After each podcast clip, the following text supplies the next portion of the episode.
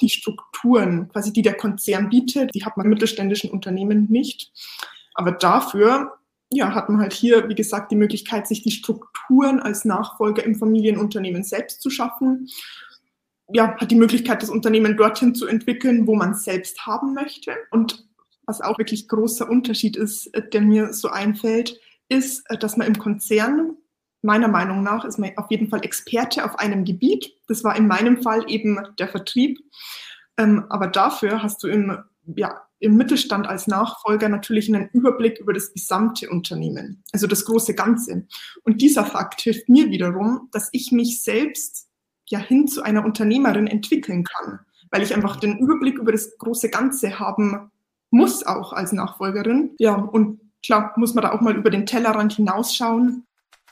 Hallo und herzlich willkommen bei Die Zukunftsunternehmerin, meinem Podcast für Frauen, die leichter und mit Freude ihre ambitionierten Ziele im Business erreichen wollen und das auch mit einem turbulenten Team und einer lebendigen Unternehmerfamilie. Ich bin Lioba Heinzler und ich zeige dir, wie du dein Business mit Hilfe von drei Grundzutaten – nämlich Mindset, Strategie und Community, belebst und attraktiver machst, ohne Tag und Nacht zu arbeiten.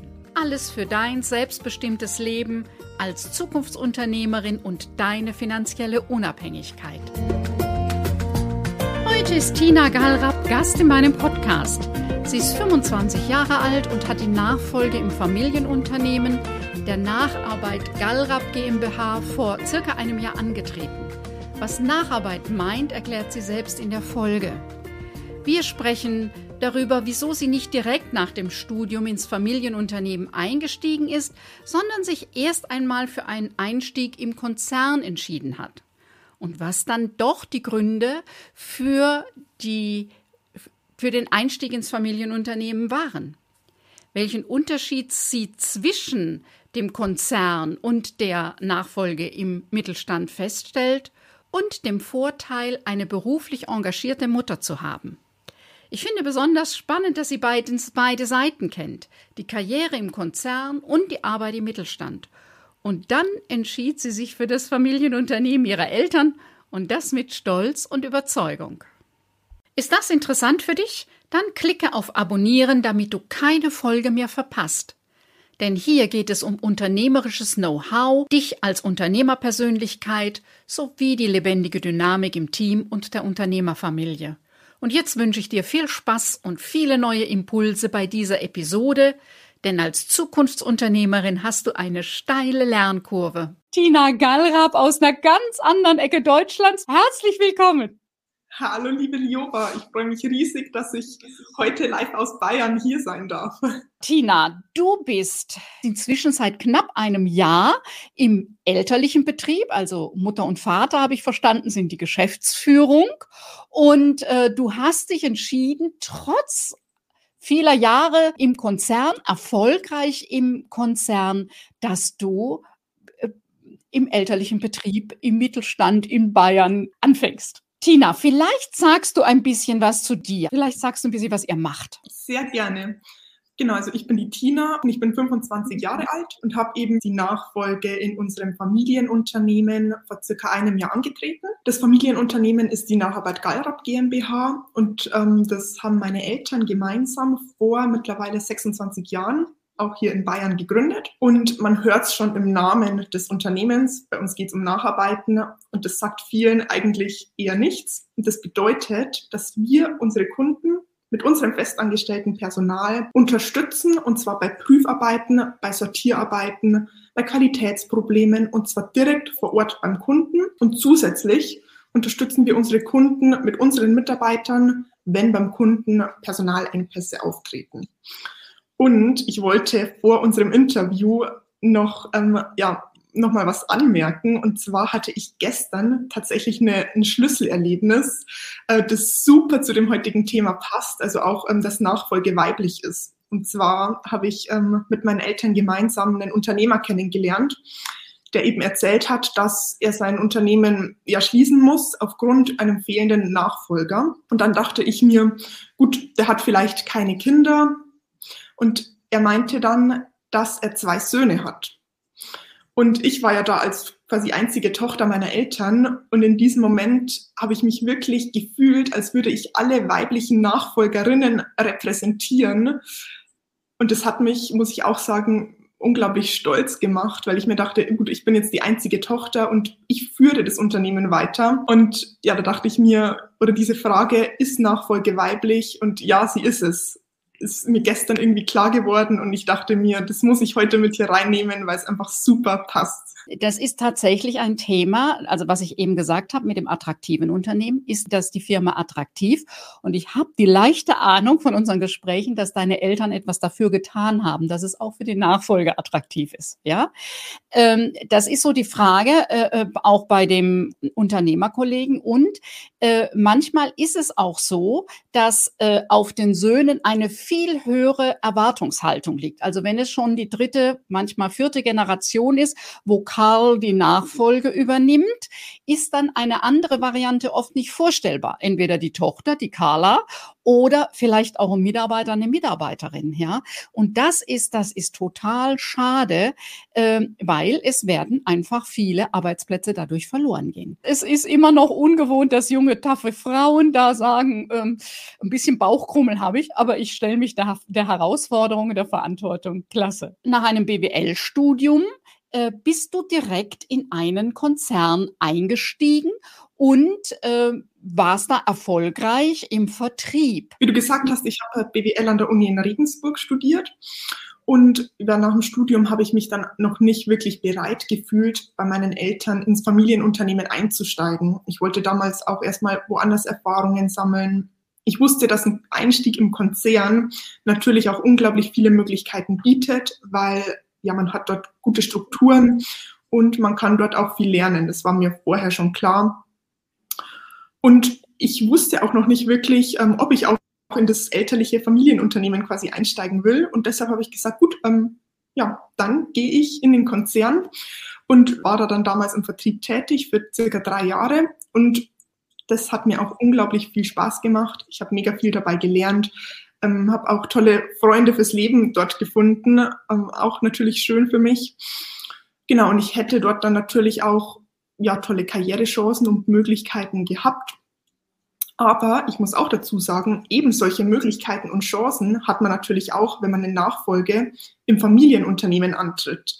Weil du kannst dich auch im Familienunternehmen unglaublich toll entfalten. Also du hast dich fürs Familienunternehmen äh, entschieden und du hast schon ein paar Sätze dazu gesagt, was den Unterschied ausmacht zwischen dem Arbeiten im Konzern und der Nachfolge im Mittelstand. Ich vermute auch den Teil, dass du eben sagtest, äh, mit anderen Unternehmern zusammenzukommen. Das ist ja sowas, im Konzern ist man mit anderen Kollegen zusammen, aber äh, ob über die Handwerkskammer, die IHK oder sonstigen äh, Verbänden, ist man einfach äh, nochmal anders mit anderen Unternehmer und Unternehmerinnen zusammen. Das fällt mir jetzt ein. Vielleicht gibt es noch Dinge oder sicher fallen dir noch Dinge ein. Äh, was unterscheidet die Arbeit im Konzern zur, zur Nachfolge im Mittelstand? Mhm. Also das, was man da mit anderen Unternehmern in Kontakt tritt, das ähm, kann ich auf jeden Fall zu 100 Prozent so mitgehen. Die Strukturen, quasi die der Konzern bietet, die hat man mittelständischen Unternehmen nicht. Aber dafür ja, hat man halt hier, wie gesagt, die Möglichkeit, sich die Strukturen als Nachfolger im Familienunternehmen selbst zu schaffen. Ja, hat die Möglichkeit, das Unternehmen dorthin zu entwickeln, wo man selbst haben möchte. Und was auch wirklich großer Unterschied ist, äh, der mir so einfällt, ist, äh, dass man im Konzern, meiner Meinung nach, ist man auf jeden Fall Experte auf einem Gebiet. Das war in meinem Fall eben der Vertrieb. Ähm, aber dafür hast du im ja, im Mittelstand als Nachfolger natürlich einen Überblick über das gesamte Unternehmen, also das große Ganze. Und dieser Fakt hilft mir wiederum, dass ich mich selbst ja hin zu einer Unternehmerin entwickeln kann, weil ich einfach den Überblick über das große Ganze haben muss, auch als Nachfolgerin. Ja, und klar muss man da auch mal über den Tellerrand hinausschauen. Klar muss man das im Konzern natürlich auch. Aber wenn man im eigenen Unternehmen gewisse Chancen verpasst, dann hat das natürlich einen viel größeren Einfluss auch auf unser Unternehmen und folglich auch als, ähm, auf unser ja, Leben als Familie, die hinter diesem Unternehmen steht. Mhm. Also das ist so, was mir eben auch einfiel. Ne? Im Konzern ist es so, dass man eben Experte, Expertin in einer bestimmten äh, Fachbereich ist. Äh, und da sind viele, viele unterschiedliche, äh, ja, die Arbeit ist viel mehr aufgeteilt. Klar, das macht auch die Schlagkraft der, der Konzerne aus.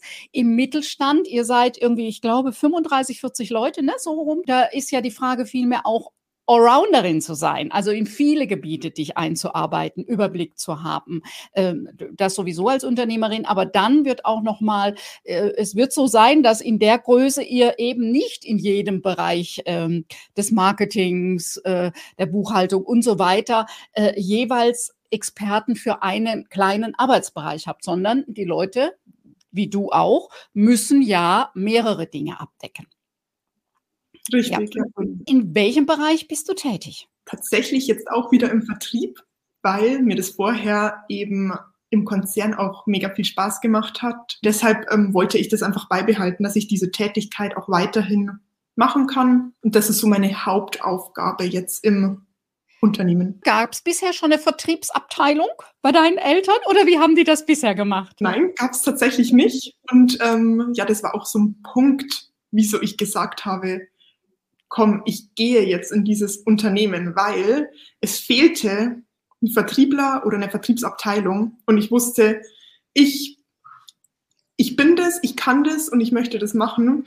Ähm, genau, und deshalb ähm, bin ich jetzt quasi die Person, die das Privileg hat, diesen Vertrieb bei uns im Familienunternehmen aufzubauen. Also deine Eltern sind, äh, du hattest gesagt, die Firma ist 27 Jahre alt. Äh, die sind ja bisher an Aufträge gekommen. Ihr seid ja ein erfolgreiches Unternehmen. Das ist eben, was ich sehr häufig beobachte, dass das irgendwie vor Jahren anders funktioniert hat. Und wenn man ein Unternehmen aufbaut, in der Region bekannt ist, dann ist das eher Empfehlungsmarketing. Man hat sehr langjährige Kunden, wo einfach so ein prinzipielles Grundrauschen ist, da kommt mal wieder jemand dazu.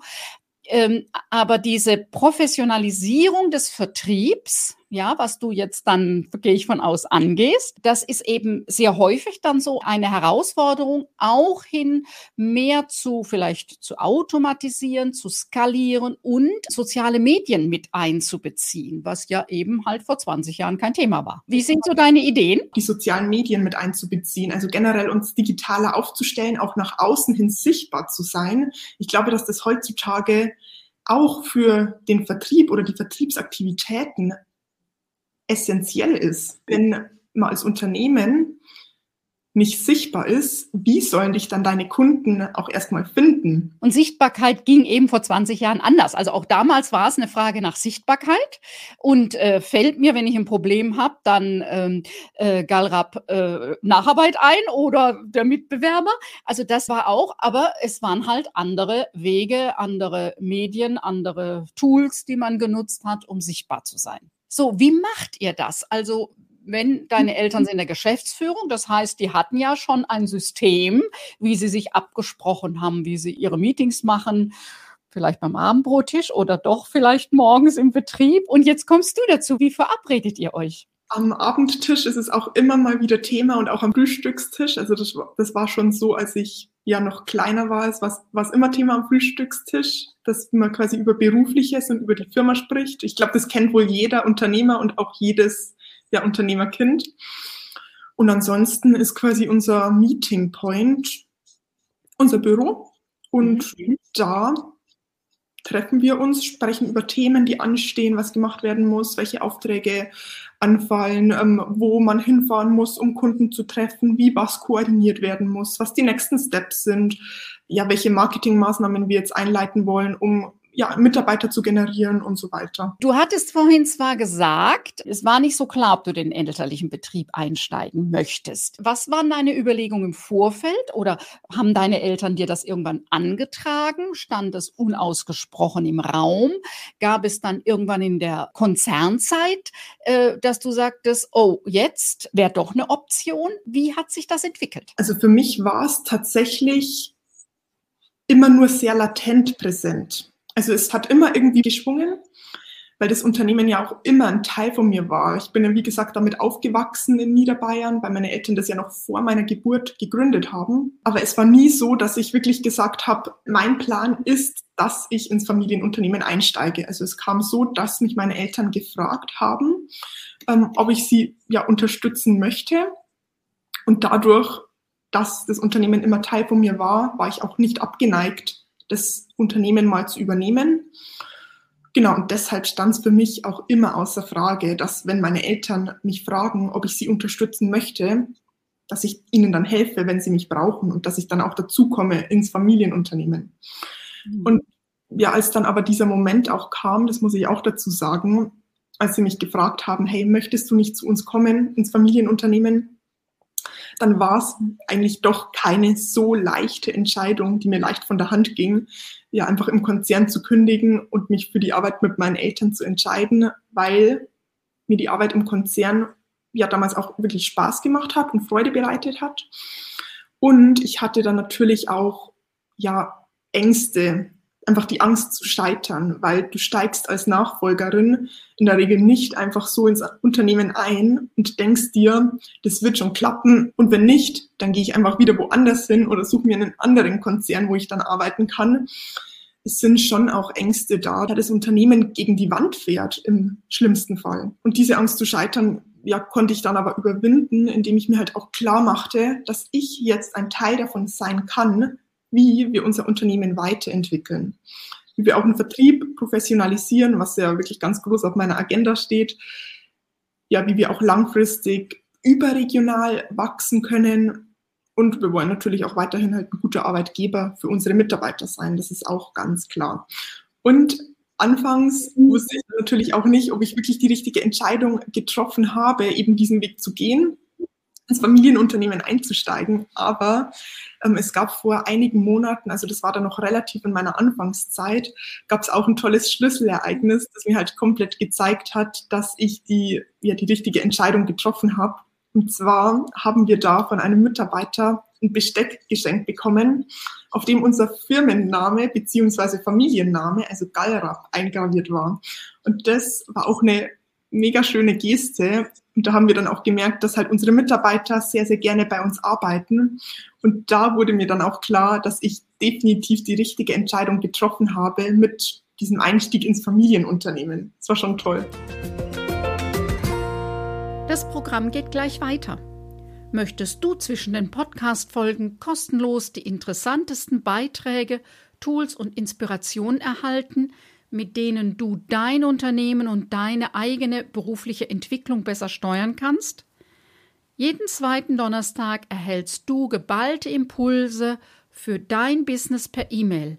Lass dich immer wieder positiv überraschen. Und wenn dir meine elektronische Post nicht mehr gefällt, kannst du dich mit einem Klick wieder abmelden. Schließe dich den fast 1000 Abonnenten und Abonnentinnen an und abonniere unseren Impulsletter unter www.liobaheinzler.de-newsletter und wir sprechen uns in deinem Postfach. Also die Bindung zwischen den Menschen ist eine ganz andere als eben in einem Konzern, wo äh, ja der Einzelne dann doch leichter austauschbar ist. Die Ängste, so die letzten paar Jahre haben gezeigt, dass Un, also bei einer guten Unternehmensführung können Katastrophen, Krisen hereinbrechen, die niemand in der Hand hat. Und je nachdem, welche Branche es getroffen hat, war es halt besonders hart. Also es hat in der Selbstständigkeit, im Unternehmersein niemand die Sicherheit, dass es so, wie es jetzt gerade ist, äh, sicher weitergeht. Hat man in anderen Zusammenhängen auch nicht, aber man trägt natürlich eine andere Verantwortung. Dass du dir da drei Gedanken gemacht hast und vielleicht auch die eine oder andere schlaflose Nacht hattest, Tina. Ja. Auf jeden Fall, ja. Obwohl die Zahl in den letzten Jahren gestiegen ist, obwohl es ja jetzt inzwischen ganz viele Veranstaltungen rund um diesen Aktionstag gibt und ich das richtig klasse finde, wie viele junge Frauen davon erzählen, dass sie die Nachfolge antreten. Nach wie vor sind es nur irgendwie 25 Prozent äh, in Deutschland von jungen Frauen, die in die Nachfolge einsteigen. Also da ist immer noch Luft nach oben. Und meine Botschaft an alle Seniorunternehmer, guckt mal bei den taffen jungen Frauen, wenn ihr keinen Nachfolger findet. Da ist doch sicherlich Potenzial, denn die Frauen sind äh, nicht minder tough als die Männer und sind genauso gut ausgebildet und so. Das ist ja so die Idee dahinter zu sagen, das geht. Jetzt gibt es ein Thema, was immer wieder auftaucht und ähm, wo auch Väter sagen, ihre Lebensplanung sieht vor, sie kriegt Kinder. War das eine Frage bei deiner Überlegung? Wie geht das, wenn ich mich für Kinder entscheide? Geht dann Unternehmensführung? Oder war das Vorbild deiner Mutter schon so überzeugend? Das Vorbild meiner Mutter war so überzeugend. Ich habe mir über diesen Punkt gar keine Gedanken gemacht. Also, dass man mal Kinder möchte, steht für mich auf jeden Fall außer Frage, das ist klar. Aber ich bin der Meinung, dass wenn ich als Nachfolgerin oder zukünftige Geschäftsführerin dieses Familienunternehmens Kinder möchte, geht es hier definitiv einfacher, meiner Meinung nach, als im Konzern. Weil wenn ich jetzt eine Konzernkarriere anstrebe und da eine Führungskraft bin, wenn ich dann nach der Elternzeit wieder einsteigen möchte, wurde ich mit Sicherheit schon wieder ersetzt durch Karl. Bleiben wir bei dem Beispiel. Ähm, und da muss ich mir erstmal wieder ja, meinen Platz quasi suchen, nachdem ich meinetwegen zwei, drei Jahre vielleicht out of business war. Und im Familienunternehmen bin ich mir sicher, mein Platz, der wird mir freigehalten, den hält mir vielleicht jemand anders warm, sei es ja, meine Mutter in, im Zweifel oder eine andere Vertreterin oder ein anderer Vertreter, wenn ich sage, ich möchte mich wirklich komplett rausnehmen für diese Zeit. Ähm, aber ich glaube, dass es hier definitiv jetzt für mich unglaublich oder viel, viel besser vereinbar ist als eine Angestellte woanders. Von dem her bin ich da voller Optimismus, dass es auf jeden Fall gut klappen wird. Und wie du schon gesagt hast, meine Mutter hat es damals mit mir ja auch geschafft. Die hat es geschafft, dieses Unternehmen sogar aufzubauen und mich noch groß zu ziehen. Von dem her, ich glaube, machbar ist es definitiv. Von dem her an alle jungen Frauen auch, die die, die Ängste haben, dass es als Nachfolgerin bzw. Geschäftsführerin eines Familienunternehmens, dass es nicht möglich ist mit Kindern. Ich glaube, wo, wenn nicht hier? Super. ein toller Satz, ja. Und ich fand jetzt gerade, mir ist gerade so, ich denke, oh ja, es ist wieder ein, äh, ein, schönes Beispiel, was du genannt hast. Du hattest ein Role Model, wie man das heute nennt, ja. Ist ganz selbstverständlich hat deine Mutter das gemacht. Ich war ja auch immer durchgängig voll berufstätig. Eben meine Tochter macht das auch so. Noch habe ich keine Enkelkinder, mal gucken, aber das ist einfach, das gehört zum Leben dazu und das macht man und das ist gar nicht so sehr die Frage. Ähm, und manchmal ist es klüger einfach zu sagen, das geht, mal gucken, wie es geht, als zu sagen, oh Gott, wie, wie kriege ich das hin, ja, weil dann schon die Zweifel und die Schwierigkeiten eingebaut sind in der Frage. Und natürlich als Chefin kannst du deine Rahmenbedingungen setzen. Ja, du kannst sagen, okay, was ist, so wie ich das damals hatte ich auch freie Zeiteinteilung, äh, gibt bestimmte Zeiten. So am Nachmittag, da bin ich für mein Kind da und dafür arbeite ich lieber mal am Abend noch oder am Wochenende was oder äh, wo jemand anders äh, sich um das Kind kümmern kann. Also äh, als Chefin hast du da viel Freiheiten. Absolut. Wenn 25 Prozent nur Nachfolgerinnen sind, ist ja die Frage, egal wo du hingehst zu den klassischen Netzwerktreffen, ob äh, ja IHK, ob Unternehmerstammtisch, was auch immer, wie machst du Netzwerkpflege? Du sagst, im Konzern habe ich Freunde fürs Leben gefunden. Die sind wahrscheinlich nicht die richtigen, um dich zu beraten, was Unternehmersein angeht. So, hast du ein Netzwerk, baust das auf? Wie, wie machst du das? Mhm, ja, also zum einen ähm, bin ich jetzt seit Anfang diesen Jahres in einem ganz tollen Programm. Das ist speziell für Nachfolger. Ähm, das geht vom Bayerischen Staatsministerium für Digitales aus. Ähm, da wurden, ich glaube, circa 100 Nachfolger und Nachfolgerinnen ja dazu mitgenommen, wo es quasi um Digitalisierung im Unternehmen allgemein geht, also im Familienunternehmen. Und da sind ähm, ja ganz viele tolle junge Nachfolger und Nachfolgerinnen dabei. Das gibt mir super gute Möglichkeiten, hier mein Netzwerk aufzubauen, weil es halt auch total regional ist, weil es in Bayern ist. Und zum anderen auch über LinkedIn. Wir haben mal wieder bei dem Thema ähm, digitale Sichtbarkeit. Genau, da bin ich auch in einer ganz tollen Gruppe, ähm, die nennt sich die Nachfolgerinnen. einfach auch für weibliche Nachfolger. Und ähm, ja, das gibt mir auch ganz tolle Möglichkeiten, mich auch über ja auch mal Themen auszutauschen, die Männer vielleicht in der Nachfolge nicht so haben wie wir Frauen. Das stimmt, genau. Unternehmer sein, eine eigene Firma, die Bindung zu den Mitarbeitern, Geld zu verdienen, das macht ja einfach viel Spaß. Jetzt gibt es eine Sache, die ist für Unternehmer und Unternehmerinnen oft nicht so einfach, nämlich Feierabend zu machen. Wie sorgst du dafür, dass es dein Kopf wieder frei wird, dass du auf Distanz gehst zu dem Daily Business. Wie machst du es ganz praktisch im Alltag? Gibt es eine Zeit, wo du Feierabend machst? Gehst du regelmäßig zum Sport? Hast du andere Hobbys? Also ich muss sagen, das ist eine sehr gute Frage, weil es mir ehrlich gesagt natürlich auch öfter mal schwer fällt, ähm, ja, das Berufliche sein zu lassen und dann mal Feierabend zu machen. Aber es gibt definitiv Sachen, die mir helfen. Und zum einen ist es, wie du schon gesagt hast, Sport zu machen. Also ich gehe für mein Leben gern joggen. Und das ist für mich eine tolle Routine, dass ich mir vornehme, ich klappe den Laptop zu, dann ist Feierabend, dann gehe ich zum Sport, also zum Joggen, um den Kopf frei zu bekommen. Sobald ich dann wieder zur Tür reingehe bei mir daheim, ist es, ist für mich Feierabend. Also das hilft mir unglaublich. Dann natürlich auch, ähm, ja, sich abends mal ja bewusst verabreden mit Freunden oder Freundinnen, dass man sagt, komm, wir treffen uns um 18 Uhr und gehen essen. Ähm, und dann ist man dann natürlich gezwungen, Feierabend zu machen, weil man möchte die Verabredung auch nicht ähm, zu spät kommen oder sausen lassen. Das finde ich auch einen ganz tollen Tipp, auch um ja wieder diese Netzwerkpflege natürlich zu betreiben. Deine Freunde, Freundinnen sind Unternehmer, Unternehmerinnen oder sind das noch aus der Schulzeit, dem Studium, dem Konzern? Also eine bunte Mischung, wo du das ganz normale Leben spürst. Mhm. Auf jeden Fall bunte Mischung. Also Unternehmerinnen und Nachfolgerinnen, ähm, kaum welche tatsächlich. Mhm. Genau, von dem her war es mir auch wichtig, dass ich mir halt bewusst ein Netzwerk schaffe, wo ich in Kontakt mit Nachfolgerinnen komme, die eben auch die gleichen Themen haben wie ich.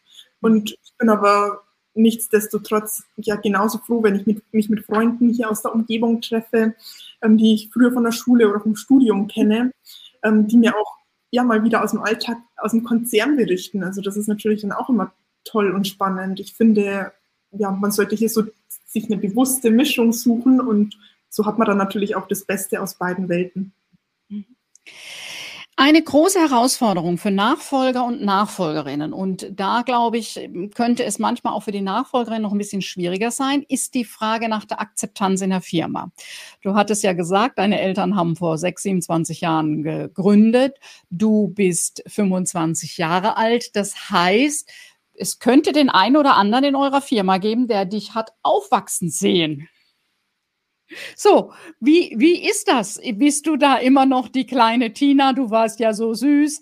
Äh, ja, könnte ich mir vorstellen. Wie ist das? Du kannst keine Firma als süße Tina führen, ne? sondern wie, wie ist das? Wie reagieren die Mitarbeiter, die Mitarbeiterinnen und wie gehst du damit um? Also es ist definitiv so, ich glaube, die meisten unserer Mitarbeiter oder einige davon haben mich wirklich, wie du sagst, aufwachsen sehen, die von Anfang an so gefühlt mit dabei waren die kennen mich als kleine Tina. Ähm, und auch, muss ich auch dazu sagen, und auch einige Kunden haben mich aufwachsen sehen. Also es ist erst letztens passiert, dass wir beim Kunden waren und der dann meinte, ich kenne dich noch, da warst du so. Also so quasi klein. Und das sorgt dann natürlich für einen Schmunzler. Und ich versuche dann immer zu sagen, ach schön, also weil ich persönlich finde das natürlich schön, wenn man sowohl zu den Mitarbeitern als auch zu den Kunden so eine persönliche Verbindung hat, dass die wirklich sagen, ich habe dich aufwachsen sehen. Ich finde es toll, ich finde es überhaupt nicht als Nachteil.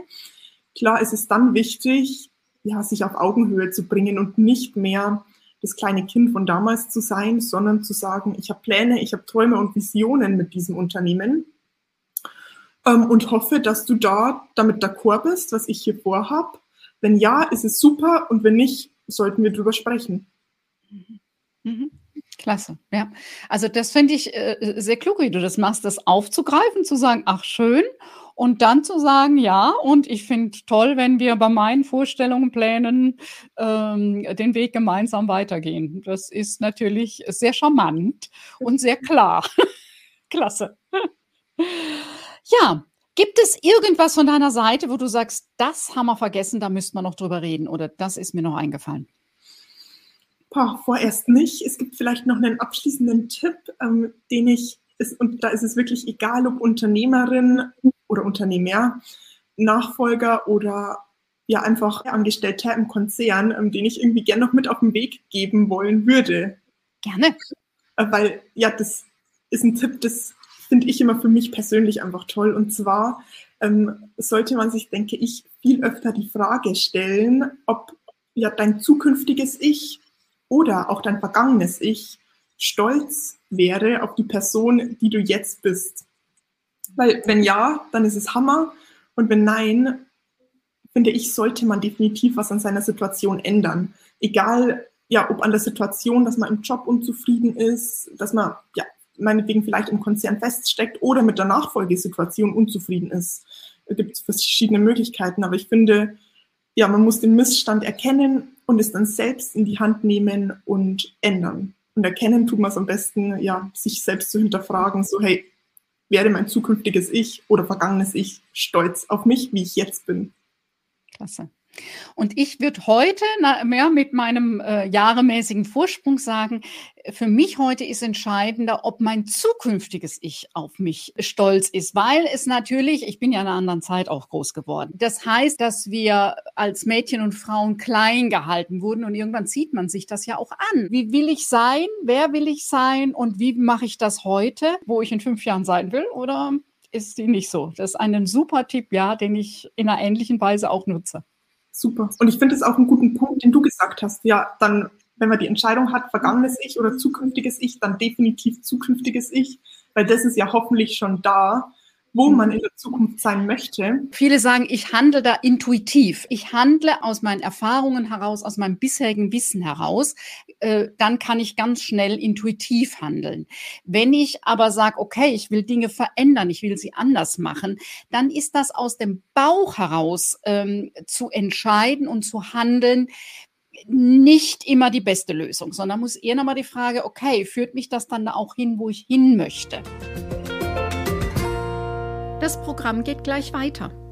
Möchtest du zwischen den Podcast-Folgen kostenlos die interessantesten Beiträge, Tools und Inspirationen erhalten, mit denen du dein Unternehmen und deine eigene berufliche Entwicklung besser steuern kannst?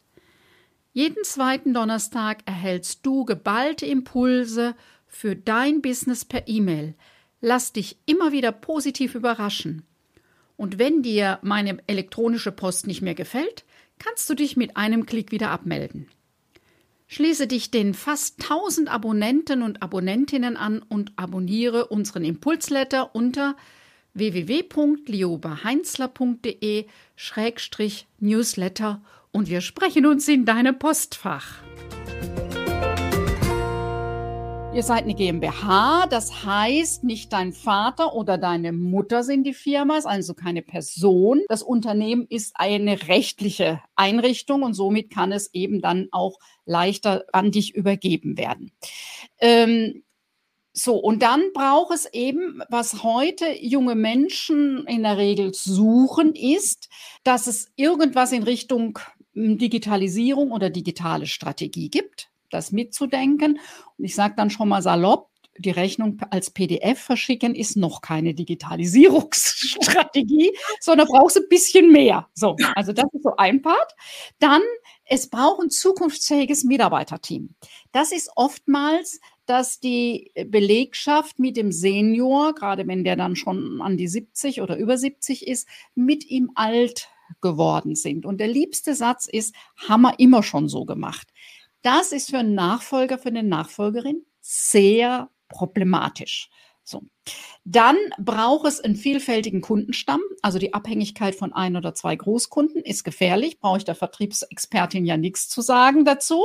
Und dass es Abläufe und Prozesse gibt, die standardisiert sind, so dass nicht jeder Kleinkram vom Chef, der Chefin persönlich jeden Morgen entschieden werden muss, sondern es ist klar, jeder Mitarbeiter was zu tun, wenn es irgendwie hakt. So, das sind die Sachen, die ein Unternehmen attraktiv macht, weil damit kann sich auch der Unternehmer, die Unternehmerin ein Stück weit rausziehen und strategische Themen nochmal überlegen. Also was man heute am Unternehmen arbeiten nennt und nicht nur eingebunden ins Tagesgeschäft. So, manche meinen, wenn man eine Firma übergibt, ist wichtig, dass ein großer Fuhrpark ist und viele Maschinen und viele Gebäude, wo ich immer sage, na, das ist relativ leicht ersetzbar. Aber ein Team zum Beispiel, das geht nicht so einfach, ja. So, würdest du bei den vier Kriterien sagen, das läuft bei uns ganz gut und hatten meine Eltern schon im Blick? Mit Vertriebsprofessionalisierung und Digitalisierung hast du ja schon erzählt. Oder würdest du auch sagen, ja, das sind die Dinge, die es attraktiv gemacht haben für mich? Also bei der Veränderungsbereitschaft auch des Teams gehe ich definitiv mit, weil ähm, ja, ich glaube, alle wollen sich in diese Richtung weiterentwickeln, dass wir weiterhin ein zukunftsfähiges Unternehmen bleiben. Von dem her hier ähm, definitiv vielfältigen Kundenstamm, ja, auch. Also wir haben, klar haben wir gewisse Großkunden, von denen eine Abhängigkeit besteht, aber nicht nur. Von dem her sind wir hier auch relativ gut aufgestellt. Bei der Digitalisierung und der Struktur, da muss ich tatsächlich sagen, das war nicht so up-to-date, dass ich jetzt sagen würde, es ist Bombe. Aber Gott sei Dank sind meine Eltern da auch relativ offen, dass die sagen, komm, uns digitaler aufzustellen oder mehr Strukturen im Unternehmen zu etablieren, wäre super. Wir haben es bis jetzt halt noch nicht gebraucht. Aber wenn du denkst, das ist das Richtige für das Unternehmen, dass wir zukunftsfähig bleiben, dann machen wir das. Das sind die zwei Kriterien, wo ich sagen würde, das war anfangs noch nicht gegeben. Und wir versuchen aber jetzt immer mehr und mehr diese Strukturen und ja auch die Digitalisierung nachzuziehen. Also es kommt nach und nach. Wir machen, ich würde mal sagen, Baby Steps, aber so läuft's und ich denke, das ist der richtige Weg, uns so auf die richtige Richtung der Digitalisierung auch zu bringen. Okay, Tina, ganz herzlichen Dank. Ganz liebe Grüße an deine Eltern.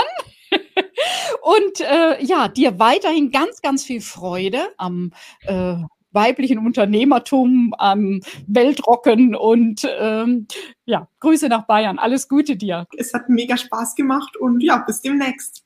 Bis demnächst. Ciao. Soweit die heutige Podcast-Folge. Alle Infos zu meinem Gast findest du in den Show Notes. Kennst du schon meinen kostenfreien Fragebogen Always Busy oder Business? Mit dem du den aktuellen Stand deines Business checken kannst? In den Show Notes findest du den Link. Vielleicht ist für dich der Punkt gekommen, wo du dir für dich und dein Business Unterstützung wünschst. Dann lass uns persönlich sprechen. Buche dir ein kostenfreies Fokus-Klarheitsgespräch für deinen nächsten Schritt. Den Link findest du wie immer in den Show Notes. Hat dich diese Podcast-Folge angesprochen? War sie hilfreich für dich und dein Businessleben als Zukunftsunternehmerin? Oder hat dir etwas gefehlt? Möchtest du zu einem bestimmten Thema mehr wissen? Dann freue ich mich, wenn du mir eine kurze E-Mail schreibst. Ich versichere dir, dass ich deine E-Mail umgehend lese, auch wenn meine Antwort vielleicht ein paar Tage dauert. Meine E-Mail-Adresse findest du in den Show Notes. Wenn dich diese Podcast-Folge inspiriert hat, freue ich mich, wenn du auch bei der nächsten Folge meines Podcasts Die Zukunftsunternehmerin wieder mit dabei bist. Denn gemeinsam schlagen wir zumindest eine kleine Delle ins Universum. Tschüss, bis bald.